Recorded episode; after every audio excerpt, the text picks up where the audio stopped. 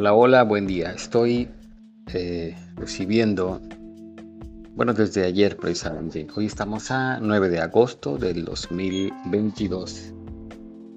Y ayer, sí, creo que fue ayer, eh, recibí la noticia, perdón, de que había fallecido la cantante y actriz Olivia Newton-John, que bueno, muchos la recordamos por su papel icónico en la película Vaselina, al lado de John Travolta. Y bueno, pues eh, el, audio que estoy ahorita grabando, pues tiene que ver con, con ese deseo de compartir. Como ya lo he dicho otras veces, eh, es mi deseo expresar eh, lo que mi corazón siente y bueno, cuando la mente se empieza a aquietar, digamos que nos da menos pena hablar. Y bueno, pues el caso de Olivia Newton-John no es muy diferente al caso de muchas personas de muchos que hemos, digamos, transitado en la parte social. Resulta que eh, todo tiene una consecuencia y bueno, la vida de Olivia Newton-John eh, no es la excepción.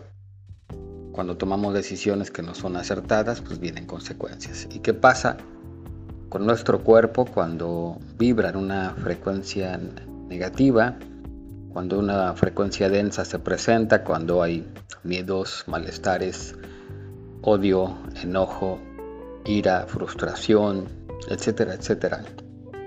Pues bueno, todo tiene una consecuencia y el cuerpo la paga. El cuerpo somatiza la enfermedad y de ahí viene pues el cáncer, la diabetes, la hipertensión, los paros cardíacos, los derrames cerebrales, en fin. Se comenta que, bueno, hay diferentes versiones, pero que entre un 80 y 90% de las enfermedades son de origen psicosomático. Entonces, pues bueno, para no darle tantas vueltas al asunto, la vida de Olivia Newton-John no era la excepción, me refiero al tema de la consecuencia de esa vibración negativa, de estar en esa, en esa parte, digamos, social eh, acabo de ver un video donde pues sí se comentan las situaciones que vivió. Vamos, no voy a describirlas todas, ¿verdad? Pero vivió muchas situaciones inconvenientes, entre ellas, por ejemplo, la eh, ya en una etapa, digamos, ya más reciente, la adicción a las drogas, la anorexia de, de una de sus hijas.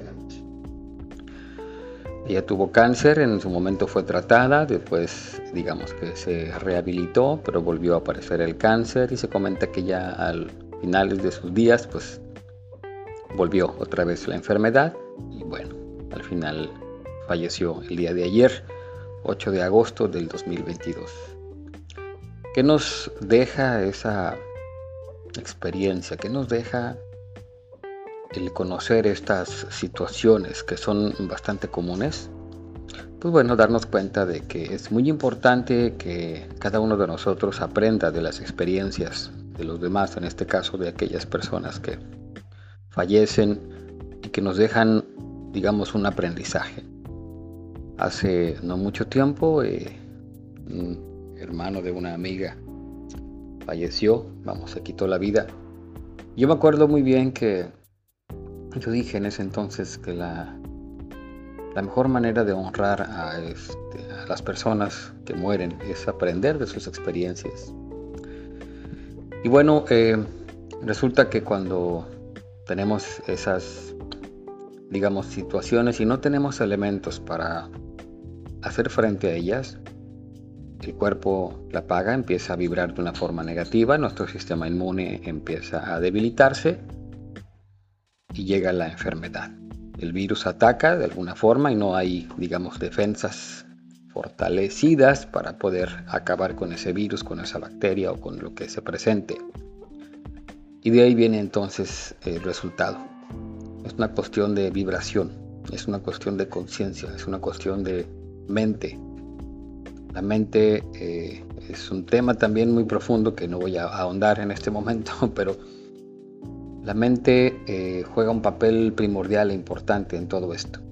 si nosotros conscientemente comprendemos que no somos nuestra mente, no vamos a hacerle caso a esos pensamientos negativos y vamos a buscar entonces una solución a esas situaciones que se nos presentan, a esa depresión que pudiera estar eh, presente, que nos provoca ansiedad y mil cosas más.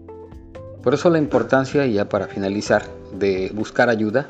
A mí me han preguntado constantemente, una amiga me acaba de preguntar precisamente ayer que, cómo le hago yo, digamos, para hacer frente a este tipo de situaciones. Pues bueno, yo les comento que tengo un grupo, o que pertenezco más bien a un grupo de psicoterapia desde hace ya más de 18 años. Y considero que eso ha sido, eso ha sido clave principalmente para que yo empiece a darme cuenta del porqué de las cosas y que además de eso con humildad reconozca que tengo algo que eh, solucionar y trabajar en eso, ¿verdad? Porque de esa manera es como las cosas se van dando. Todo en esta vida tiene solución siempre y cuando uno esté dispuesto a bajar las barreras y recibir esas bendiciones que Dios tiene para nosotros, pero que somos nosotros los que tenemos que tomar la decisión de recibir esa información. De otra forma, pues no, no es posible es posible que las cosas se solucionen. Muy bien, eh, cualquier información, cualquier cosa ya saben, pues estoy para servirles. Si a alguien le interesa saber más acerca de esto, con mucho gusto puede contactarme para informarles más al respecto. ¿De acuerdo? Muy bien, pues te agradezco muchísimo que hayas escuchado este audio. Me da gusto saludarte. Ya sabes, estoy para servirte. Mi nombre es Marco Rivera y que tengas un excelente y bendecido día.